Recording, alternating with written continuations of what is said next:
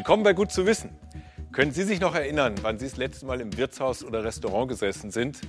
Die Gastronomie, die ist ja seit Anfang des Monats lahmgelegt. Dabei haben die Wirte wirklich viel unternommen, um ihre Gäste zu schützen. Hier, mit Trennwänden zum Beispiel oder Luftfilteranlagen. Nur, wie gut filtern die die Coronaviren eigentlich heraus? Das Restaurant Salon Rouge in München. Professor Christian Kähler macht den Eingang dicht. Jeder Luftzug von außen könnte das Experiment stören. Der Raumluftexperte der Münchner Universität der Bundeswehr arbeitet heute mit seinem Team im Außeneinsatz. Die Forscher testen im Auftrag eines Herstellers, ob solche mobilen Luftreiniger Restaurantbesucher wirksam vor gefährlichen Krankheitserregern schützen. Könnten Gäste hier Corona-sicher speisen? Für den Versuch brauchen die Forscher eine Art Nebelmaschine und sensible, aber leider laute Messgeräte, die auch kleinste Atempartikel, sogenannte Aerosole, erfassen können. Also das Besondere an, diesen, an, dieser Raumsituation ist, dass sie sehr verklüftet ist. Äh, das heißt, es gibt hier verschiedene Räume, die durch kleine Durchbrüche miteinander verbunden sind. Und wir haben jetzt hier drei Raumluftreiniger aufgestellt, um die verschiedenen Raumbereiche auch möglichst äh, effizient äh, zu reinigen. Sternekoch Toru Nakamura hat die Luftreiniger kurz vor dem zweiten Lockdown für über 10.000 Euro gekauft, damit sich seine Gäste und seine Mitarbeiter im Lokal sicher fühlen können. Die ersten Reaktionen waren positiv. Sehr vielen Gästen ist es gar nicht aufgefallen. Hätte ich gar nicht gedacht, ne? weil die Luftfilter ja doch jetzt nicht gerade sehr klein sind und, und doch irgendwo ja auch ziemlich präsent im Raum äh, platziert sind, logischerweise, damit sie auch ihre Wirkung entfalten können. Aber äh, als Störfaktor ist es gar nicht äh, wahrgenommen worden. Das heißt visuell wie aber auch akustisch nicht. Aufgrund der Corona-Auflagen muss der Test ohne Gäste stattfinden. Für die Forscher kein Problem. Sie testen ohnehin nach einem Standardverfahren. Christian Kähler versprüht mit einem Schlauch Nebel, der, wie die Atemluft, winzige Aerosolpartikel enthält. Dann schaltet er die Luftreiniger an. In drei Stunden wird feststehen, wie gut sie funktionieren. Jede Person atmet tausende winzige Tröpfchen aus, auf denen auch Coronaviren sitzen können. Während größere Tröpfchen nicht weit fliegen, schweben die kleineren und leichteren Aerosole mehrere Stunden durch die Luft und verteilen sich im Raum. Diese Aerosole atmen auch Personen ein, die über zwei Meter Abstand einhalten. Die mobilen Luftreiniger sollen gefährliche Erreger aus Aerosolwolken eliminieren. Die Luft strömt dafür durch einen Vorfilter, der groben Schmutz abhält. Und dann weiter durch einen Hochleistungsschwebstofffilter. Filter der Klasse 13 oder 14 entfernen auch Coronaviren. Die Krankheitserreger werden nach der Filterung durch 100 Grad Hitze abgetötet und die gereinigte Luft dann wieder ausgeblasen. Der Raumluftreiniger muss in der Lage sein, mindestens das Sechsfache des Raumvolumens pro Stunde zu filtern. Das zweite Kriterium ist, er braucht einen Filter der Klasse H13 oder H14. Und das dritte Kriterium ist, er muss leise sein, damit man es auch aushält mit dem Gerät in einem Raum. Solche mobilen Luftreiniger können die Ansteckungsgefahr verringern. Das Umweltbundesamt in Dessau warnt vor billigen Raumluftreinigern. Hier lautet das Credo Lüften, Lüften, Lüften. Die Experten empfehlen den Einsatz einer CO2-Ampel, die anzeigt, wann es Zeit ist, die Fenster aufzumachen. Sinnvoll sind Luftreiniger nur dann äh, ergänzend oder in Räumlichkeiten, wo ich schlichtweg nicht über Fenster lüften kann, aus welchen Gründen auch immer und auch keine Lüftungsanlage zentral gesteuert vorhanden ist. Da kann das im Einzelfall Sinn machen, aber bitte nie als Ersatz für das äh, aktive Lüften. Zurück nach München.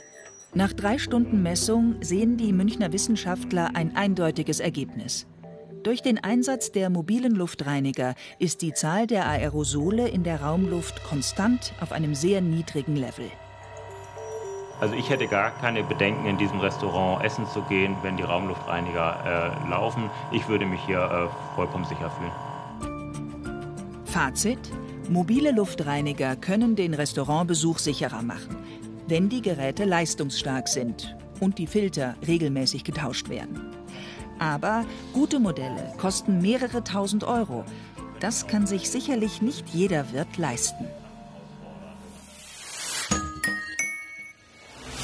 Scharf, schärfer, am schärfsten.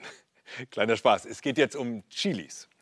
Was wäre die asiatische Küche ohne Chilis? Dabei stammen die Früchte eigentlich aus Mittel- und Südamerika und waren schon bei den Mayas und Azteken beliebt. Bei Chilis, da heißt es nicht nur scharf oder mega scharf, Chilis haben ein ganz breites Geschmacksspektrum. Ich probiere mal eine, hm, ja, vielleicht von denen hier.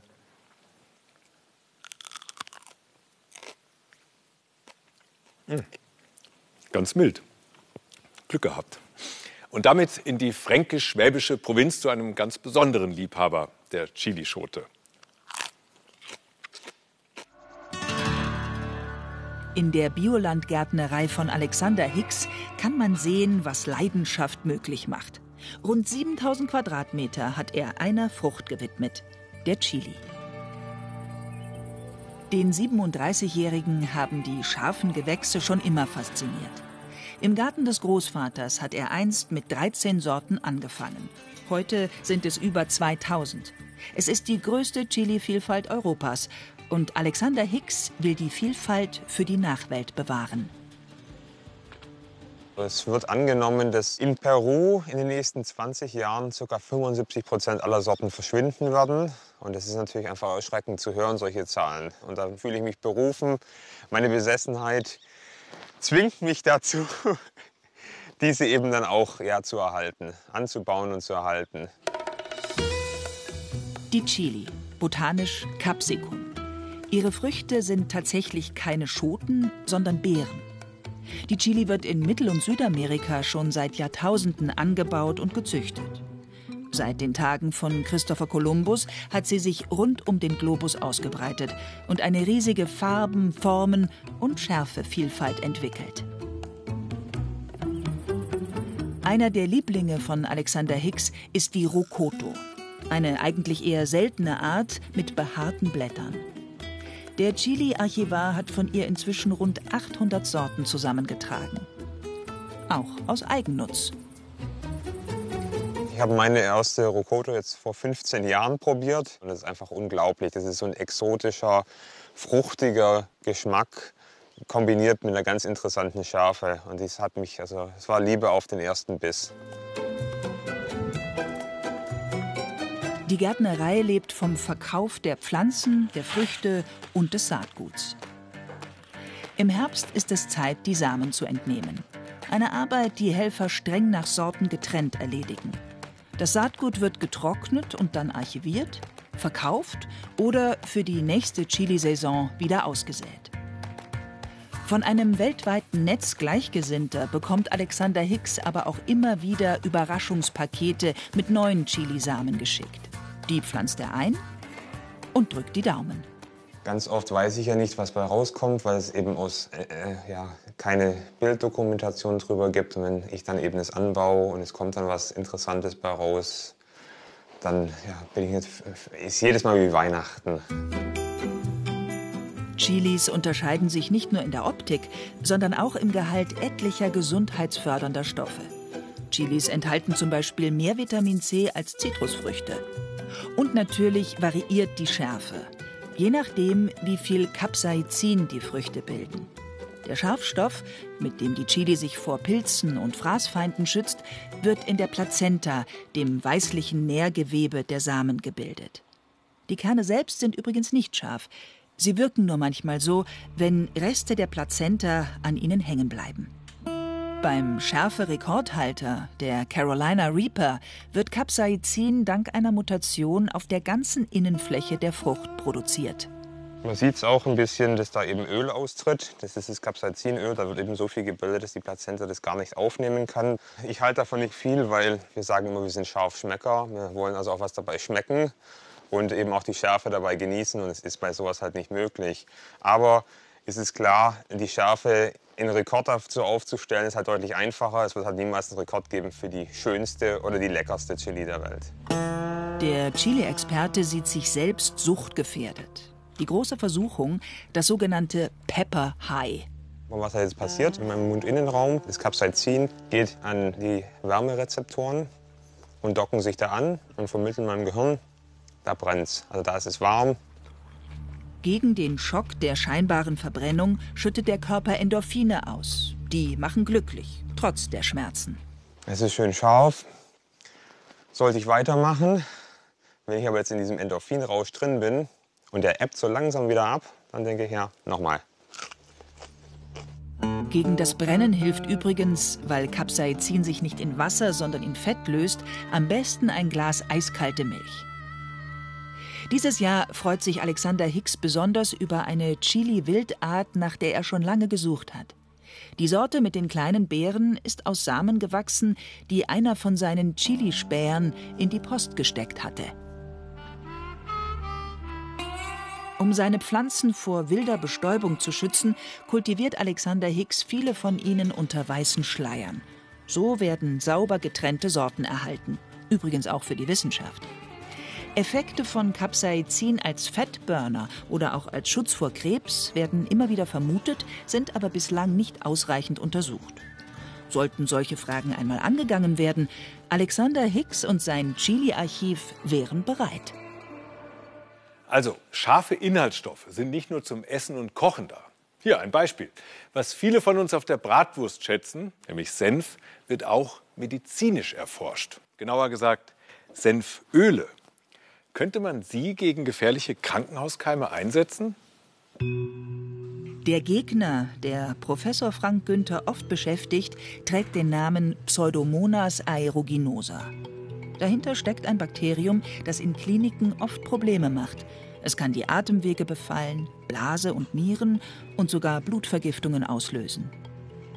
Frank Günther ist oberster Krankenhaushygieniker am Uniklinikum Marburg.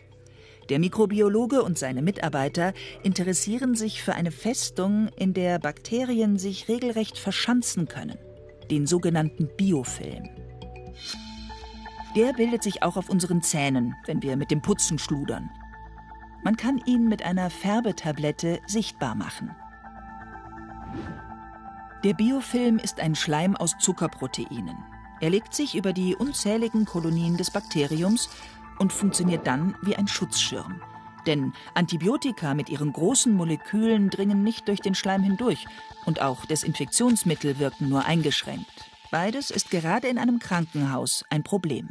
Aus diesem Biofilm können auch regelmäßig Bakterien quasi wieder freigesetzt werden. Ähm, das bedeutet zum Beispiel, wenn so ein zentralvenöser Katheter besiedelt ist, jedes Mal, wenn Sie eine Infusion darüber äh, dem Patienten applizieren, werden Bakterien in den Blutkreislauf eingespült und eingeschwemmt und lösen dort systemische Reaktionen wie Fieber, Schüttelfrost oder äh, andernorts äh, auch schwere Infektionen aus. In Marburg lässt Professor Günther bakteriellen Biofilm züchten. Er will wissen, wie kann man ihn bekämpfen oder schon seine Bildung verhindern. Der Mikrobiologe hat dafür eine bestimmte Gruppe von Substanzen im Blick. Senföle oder Isothiocyanate sind antibakteriell sehr wirksam und sehr klein. Ihnen könnte es gelingen, den Schutzschild Biofilm zu durchdringen und zu schädigen. Senföle produziert unter anderem der Meerrettich. Hier aus dem Landkreis Erlangen-Höchstadt kommen zwei Drittel der deutschen Ernte. Die scharfen Wurzeln gedeihen in den Lehmböden der Region bestens. Aber die Arbeit ist mühsam. Immer weniger Landwirte sind, wie die Familie Schmidt aus Biengarten, bereit, sich die Plackerei anzutun. Ein Hektar Acker liefert etwa 10 Tonnen Meerrettich, erfordert aber rund 1000 Stunden Handarbeit. Ein Acker mit Krähen will seinen Herrn ständig sehen, sagt man. Der Meerrettich wird seit Jahrhunderten genutzt, um den Kreislauf in Schwung zu bringen und den Stoffwechsel anzukurbeln. In der Naturheilkunde ist er gegen Rheuma und Gicht im Einsatz. Und er ist bekannt als Penicillin der Natur wegen seiner antibakteriellen Wirkung. Seine beißende Schärfe erfordert aber Standhaftigkeit. Wenn Familie Schmidt ihre Meerrettich-Spezialitäten herstellt, geht das nur mit Gasmaske.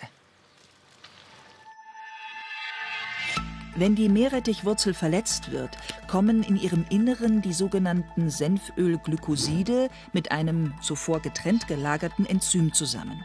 Die Reaktion, die jetzt abläuft, gleicht der Zündung einer kleinen biologischen Bombe. Es entstehen die Senföle, wissenschaftlich Isothiocyanate. Mit solchen Senfölen aus dem Meerrettich und der Kapuzinerkresse rückt das Team von Professor Günther in Marburg jetzt dem Bakterienbiofilm zu Leibe. Die Hoffnung wäre, dass die Senföle jetzt äh, die Biofilmbildung in diesen Ansätzen vermindern oder bestenfalls auf Null reduzieren. Wenn Patienten sich im Krankenhaus Keime einfangen, sind meist Bakterien verantwortlich, die Biofilm bilden. Etwa 600.000 Menschen infizieren sich jährlich in Deutschland so. Da käme grundsätzlich jeder neue Verbündete recht. Ergebnis der Marburger Studie: Die Senföle haben in der Tat die Struktur und die Oberflächenhaftung des Biofilms geschwächt. Dadurch wirken jetzt Antibiotika, die vorher an dieser Barriere abprallten. Senföle alleine können auch effektiv sein, da wo sie ausreichend hochkonzentriert hingelangen. Im Menschen sind das vor allem die Harnwege. Dort sollen deswegen, laut aktueller ärztlicher Leitlinie, bei unkomplizierten Infekten erst einmal Senföle zum Einsatz kommen, noch vor der Gabe von Antibiotika. Das könnte einen weiteren positiven Effekt haben.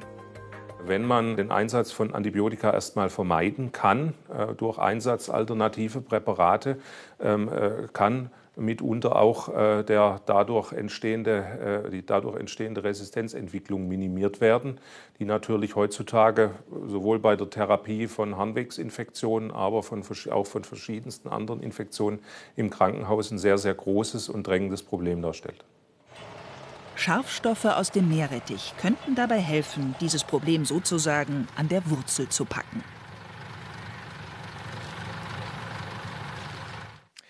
Ja, ja, alle, die schon mal in so eine richtig scharfe Schote gebissen haben, die wissen, das brennt, das tut weh, man bekommt einen Schweißausbruch und bei manchen klappt sogar der Kreislauf zusammen. Nicht ganz ungefährlich also. Dennoch, die scharfen Chilisubstanzen, die kann man ebenso medizinisch nutzen. Und zwar, auch wenn es paradox klingt, gegen Schmerzen. Seit er vor sechs Jahren an einer Gürtelrose litt, wird Frieder Hipp von ständigen Nervenschmerzen geplagt. Es ist eigentlich ein Grundschmerz da wie beim Sonnenbrand. Aber dann gibt es so richtige äh, Schmerzattacken. Da schießt es einem an die Stellen, wo die Nerven eigentlich am meisten geschädigt sind. Ja, das schießt einfach so richtig rein. Die Schmerzen ziehen sich links einmal halb um den Oberkörper. Der ehemalige Berufssoldat sucht lange nach Linderung. Alle Möglichkeiten an Schmerztherapie macht man durch, von Schmerzmittel bis hin zu Opiaten, teilweise auch Antidepressiva. Also es hat eigentlich nicht arg viel genutzt. Nervenschmerzen sind oft schwer zu behandeln. Im Zentrum für interdisziplinäre Schmerzmedizin in München begegnet Frieda Hipp einem Wirkstoff, der eigentlich noch mehr Schmerzen verursacht. Capsaicin ist der Scharfstoff aus der Chili. In Wärmepflastern und Salben ist die Verbindung schon lange im Einsatz. Capsaicin dockt in der Haut an den Rezeptoren bestimmter Nervenfasern an, die dann den Feueralarm des Körpers auslösen. Neben der Weiterleitung von Schmerzsignalen wird das Gewebe besser durchblutet, erwärmt und entspannt sich. Das Capsaicin ist bei Wärmepflastern nur in einer Dosierung von unter 0,2 Prozent im Einsatz. In der Schmerztherapie dagegen sind es 8 Prozent. Professor Thomas Tölle setzt hochdosiertes Capsaicin inzwischen seit zehn Jahren ein. Anfangs mit gegebenem Respekt. 8 Prozent dann gleich. Da hat man gedacht, dass man die Patienten also praktisch äh, anästhesieren müsste, spinal das blockieren müsste, damit die das überhaupt aushalten, diese halbe oder diese Stunde. Heute wird Oberarzt Wolfgang Waldeyer das scharfe Pflaster bei Frieda Hipp aufkleben. Schmerzfreie Bereiche sollen dabei verschont werden. Ich berühre sie wieder und sie sagen mir, wo das Areal anfängt.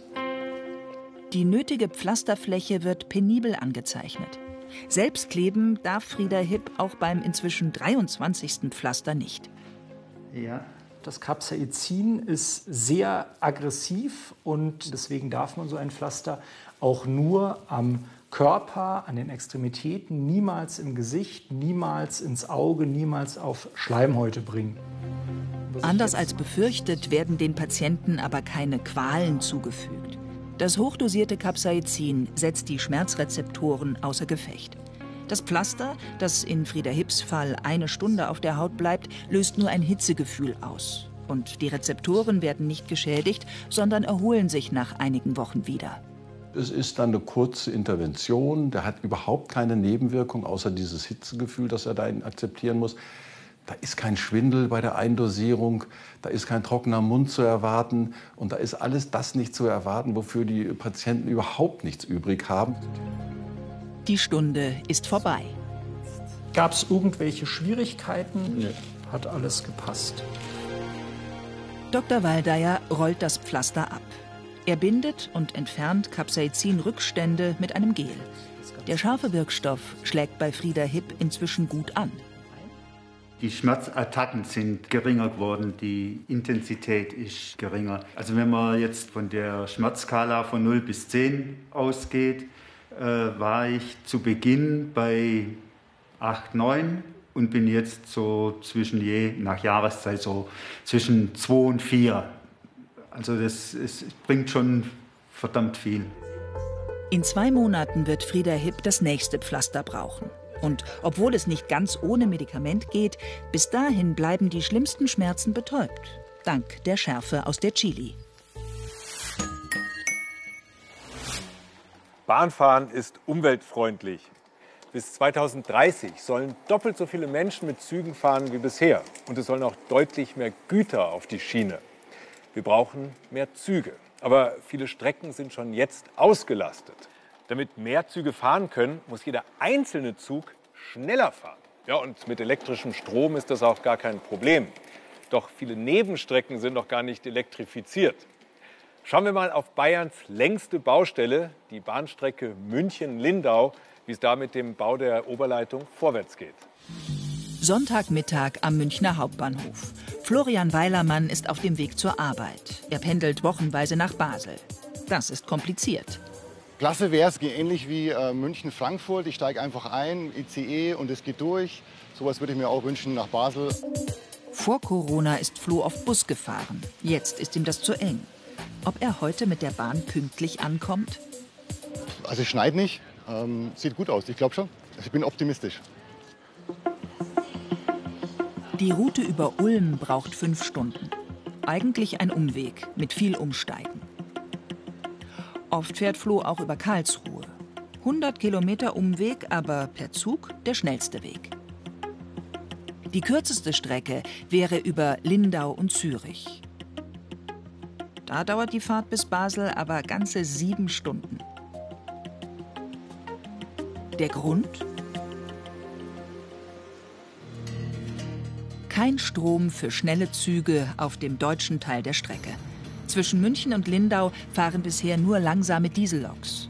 Aber das ändert sich jetzt. Die nagelneuen Oberleitungen hier in Memmingen stehen schon unter Strom. 15.000 Volt.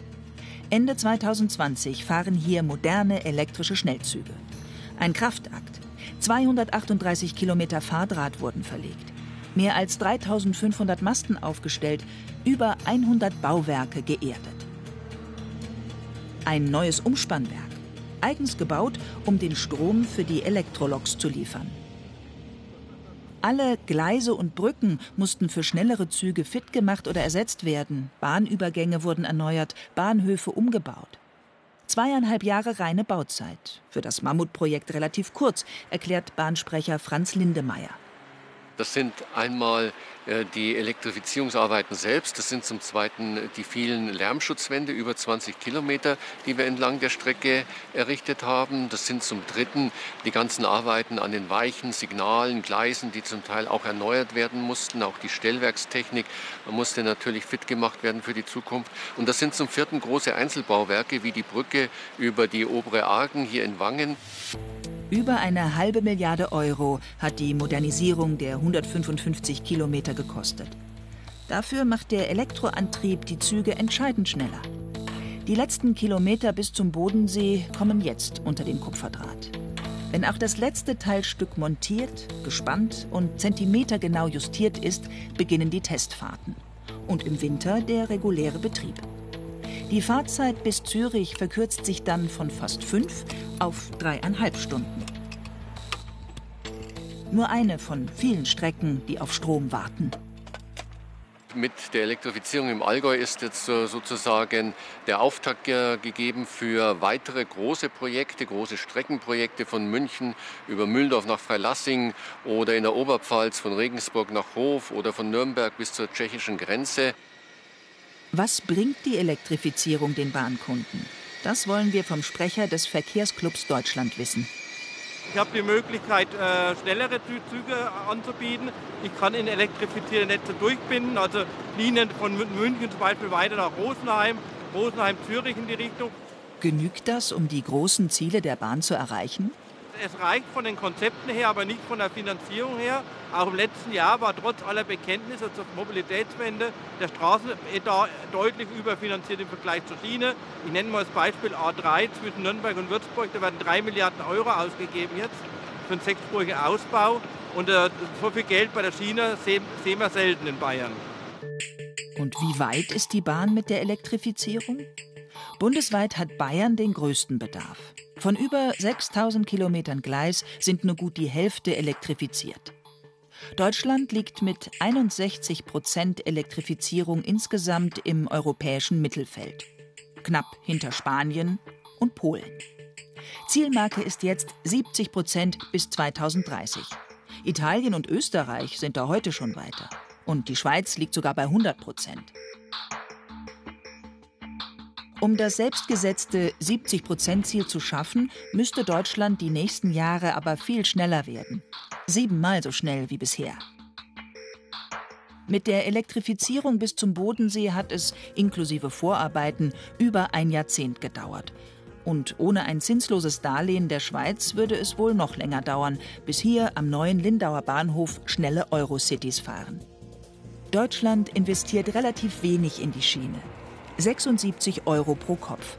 In Österreich ist es das Dreifache, in der Schweiz das Fünffache. Die Bahn sieht trotzdem große Fortschritte. Die Züge fahren natürlich viel sauberer und umweltfreundlicher und sie leisten auch einen Beitrag zu den Klimazielen im Verkehr. Wir erwarten auch eine Verlagerung vom Straßenverkehr und teilweise auch äh, vom Luftverkehr auf die Schiene. Wir möchten damit insgesamt attraktiver werden. Am Münchner Hauptbahnhof kommt Pendler Flo Weilermann aus der Schweiz zurück.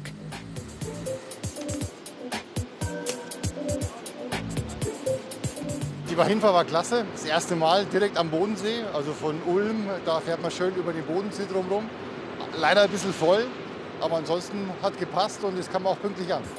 Und wenn auch die kürzere Strecke endlich elektrisch ist? Dann fahre ich natürlich über Zürich. Macht viel mehr Spaß, geht schneller, passt. Busfahren ist für ihn dann keine Alternative mehr, selbst wenn Corona irgendwann keine Rolle mehr spielt. Die EU hat 2021 zum Jahr der Schiene erklärt. Sie will mehr als zwei Drittel des Geldes, das für den Verkehr vorgesehen ist, ins europäische Bahnnetz investieren.